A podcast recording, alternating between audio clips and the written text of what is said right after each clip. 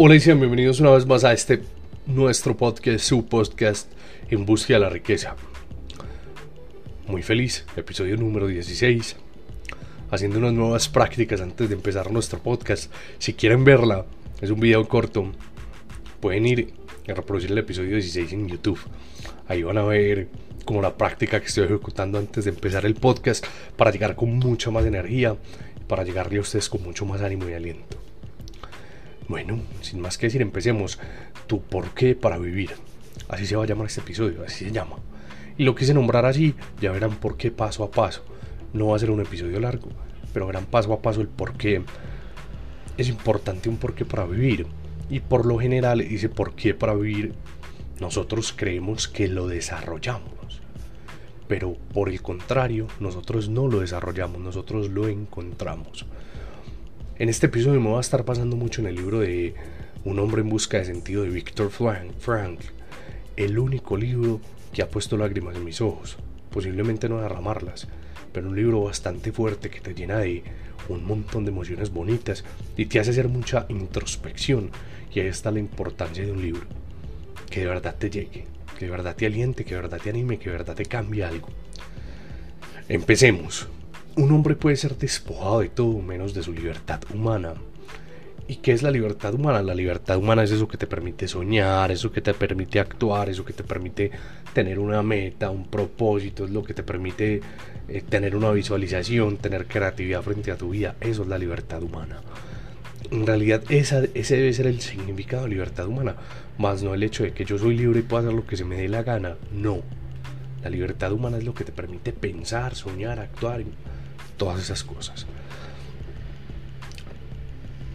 En este libro, Víctor Frank, los voy a poner un poquito en contexto, estuvo interno en unos campos de concentración nazi, en Auschwitz, como en cinco campos diferentes. Perdió a toda su familia en los campos, a toda. Pero nunca perdió su libertad humana, lo despojaron de absolutamente todo.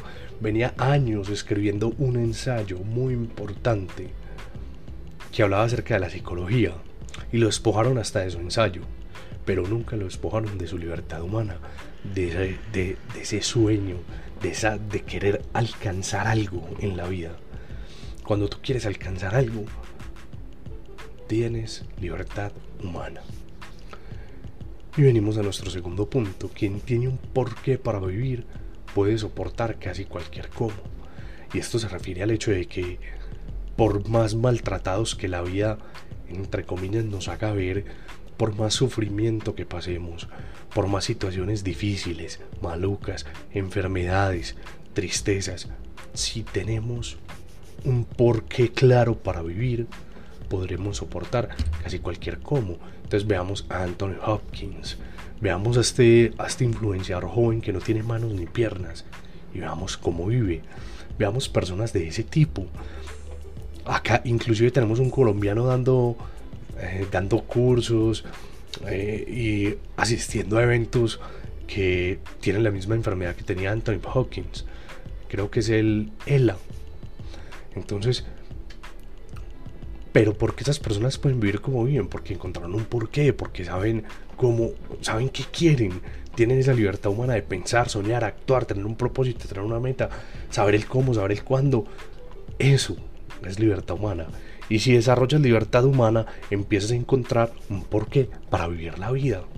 Y si tienes un porqué para vivir la vida, la vida te puede lanzar tomates, huevos, lo que sea. Pero tu porqué para vivir te va, a dar, te va a hacer soportar casi cualquiera de esas cosas por las que posiblemente puedas pasar. Tú no esperes nada de la vida. Por lo general esperamos demasiado de la vida. La vida se tiene que comportar así, así, así con nosotros porque hemos sido así, así, así. No, tú no esperes nada de la vida. Pero la vida sí está esperando algo de ti. Y tu trabajo es descubrir qué es ese algo que espera la vida de mí. Cómo espera la vida que yo me comporte con ella, frente a ella. Y yo creo que la vida siempre espera algo bueno de todos, pero no esperemos nada de ella, no esperemos, no nos sintamos desafortunados si la vida no nos trata como nosotros deseábamos. Simplemente Tú demuéstrale a esa vida. Tú sí debes hacerlo. Mira, aquí estoy. A pesar de que no eres justo conmigo, demostrando que tengo un porqué para vivir y puedo soportar casi cualquier cómo. Esa es la importancia de tener una meta. Cuando nosotros desarrollamos una meta y la cumplimos, tenemos libertad humana. Entonces ya empiecen a juntar todos esos tres puntos que hemos visto. Hay dos tipos de humanos en el mundo, los decentes y los indecentes. Los humanos decentes son esos que andan por la vida, no, me refiero a decencia de cómo nos vemos, los humanos decentes son los que andan por la vida con una libertad humana, con un porqué para vivir ligado con la responsabilidad. Cuando te comportas de manera responsable, juzgar, ya hemos hablado de juzgar, es muy difícil juzgar, pero debes añadir la responsabilidad a esa libertad humana y ese propósito, o el porqué para vivir como lo llamo en este caso. Un porqué para vivir claro. Si ligas la responsabilidad con eso, vas a ser un hombre decente. Si no, vas a ser un hombre indecente, vas a ser un hombre que piensa cuáles son los indecentes. Los que piensan que la libertad humana es ir por la vida tratando de hacer las cosas que se les da la gana. Que puede que todos caigamos en eso, incluido mi persona. Creemos que muchas veces creemos que podemos ir por la vida pasando por encima del que queremos y como queremos para lograr nuestros objetivos o para creer que estamos logrando alcanzando felicidad y no es así. Debes ser responsable con la libertad humana que tienes. Con ese pensar, soñar, actuar, debes ser responsable. Cuando logras eso, logras ser un hombre decente. ¿Y qué te permitirá ser un hombre decente? Encontrarle un sentido a la vida y poder confrontar tu conducta con ese sentido de vida que tienes.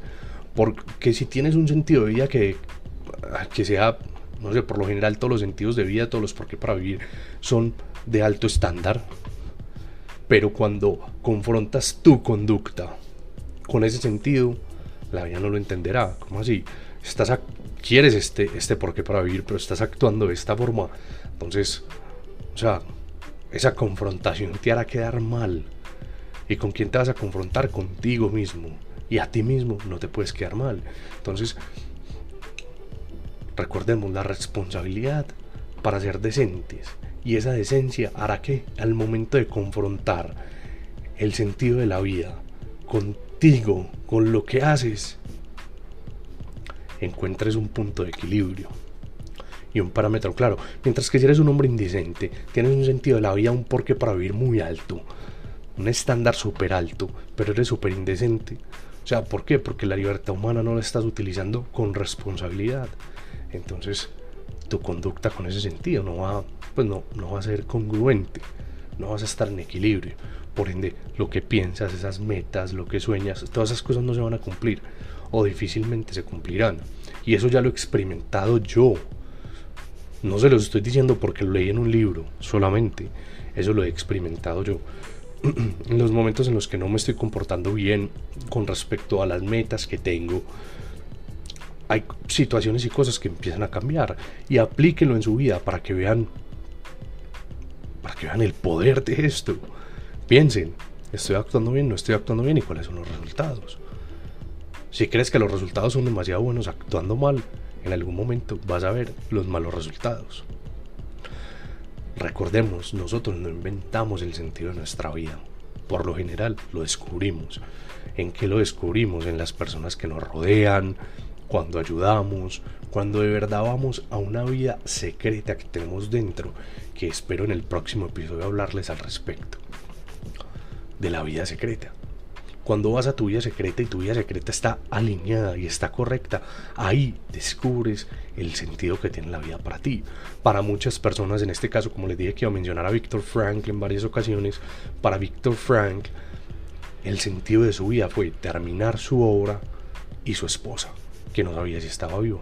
Por cierto, no estaba viva, pero que la podía ver todas las noches metido en un campo de concentración nazi, donde los piojos eran agobiantes, donde solamente les daban 15 o 30 gramos de pan al día con dos cucharones de sopa, o sea, de agua con un poquito de guiso, porque ni siquiera tenía papa, durante meses, donde tenían que levantarse a trabajar todos los días en las mañanas o inclusive algunas veces en las noches, en un frío incesante Europa.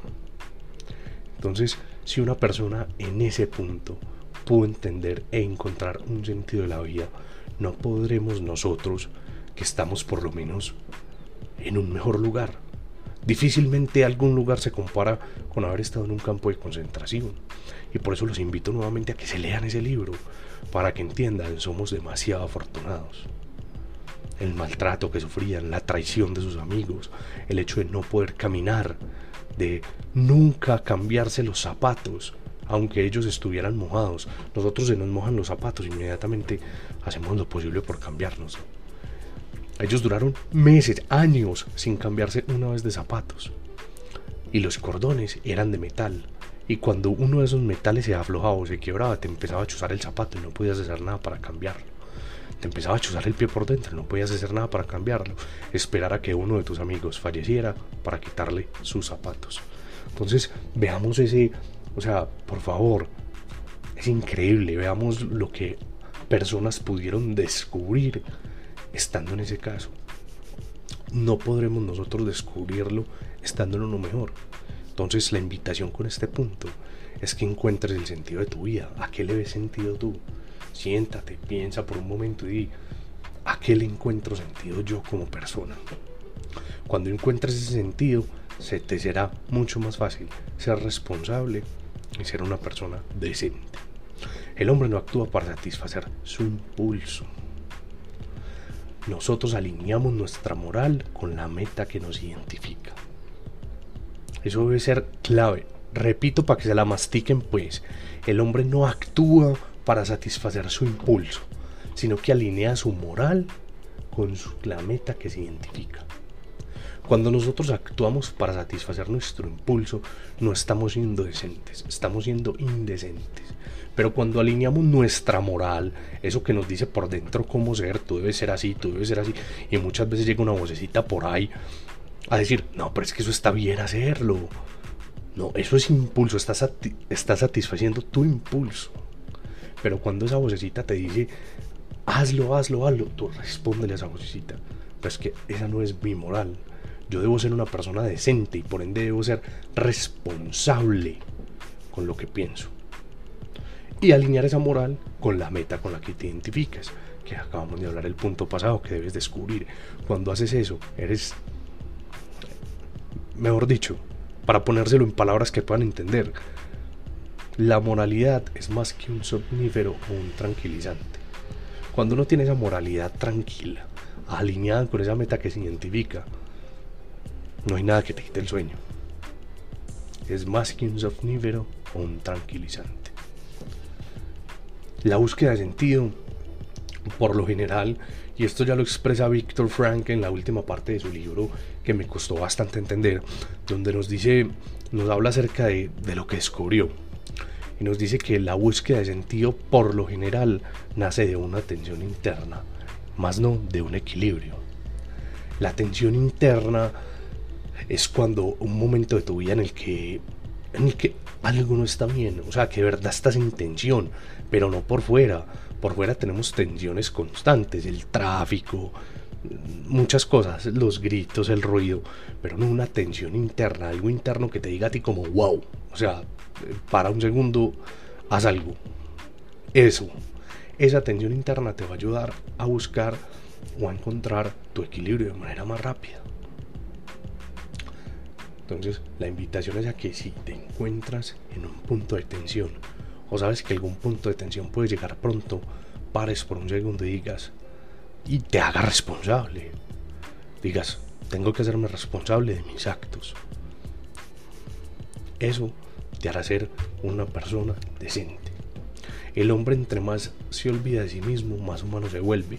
Olvidémonos por favor del tanto de, de nosotros. Yo quiero, yo, yo, yo, yo, yo.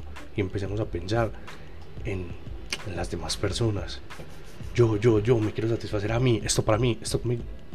Empecemos a pensar en las demás personas y a ejecutar cambios para ser más responsables con ese deseo, tener una libertad humana, pero que de verdad sea libertad. No nos alejemos de la humanidad. Si nosotros queremos ser en realidad más decentes, debemos alejarnos un poco de la autorrealización. Constantemente nosotros creemos que autorrealizarnos es la meta final. Y de verdad cuando encuentres un sentido, un propósito de vida claro, vas a ver que no es la autorrealización. Porque todo lo que tú puedas tener se acaba, te pueden despojar de ello. Ya lo vimos. A Víctor Frank lo despojaron de absolutamente todo. El sufrimiento tiene sentido cuando se le encuentra un sentido a la vida. Esa es una de las frases más célebres que yo pude leer en ese libro. Porque ustedes no se alcanzan a imaginar él con palabras cómo expresó su sufrimiento. Pero cómo ese sufrimiento tuvo sentido cuando él encontró sentido en su vida. Otra frase muy célebre ya para despedirnos Espero que les haya gustado mucho este podcast, un poco filósofo, para que introspeccionen en ustedes. Y una frase para que se lleven siempre, como yo me la llevé. Nada puede deshacerse y nada puede volverse a hacer. Entonces la única manera de ser bien es haber sido bien. Tú, si has sido buena persona, vas a ser buena persona. Pero ya no puedes deshacer lo mala persona que fuiste y no puedes volver a, a, hacer ese momento, no puedes volver a hacer nada para cambiarlo. Simplemente empezar a actuar hoy como un buen ser para que después seas buen ser. La hiperintención impide lo que se desea y el miedo provoca lo que se teme. Les dejo esa frase para que la piensen un poquito. Espero que terminen de tener un excelente lo que sea que estén teniendo, mañana, tarde, noche, si van en el tráfico escuchándome, que es algo común, pues no te estreses, no te estreses con el, con el tráfico. La intención siempre es lo que cuenta. Solo pensamientos positivos y nos vemos en un próximo episodio. Con la, la hiperintención impide lo que se decía y el, miedo, y el miedo provoca lo que se teme. Quiero que le piensen bastante esa frase. Y en el siguiente episodio, empezándolo, les solucionaré la duda. Cuídense mucho, que tengan un excelente resto de lo que sea nuevamente y gracias, gracias totales por escucharme.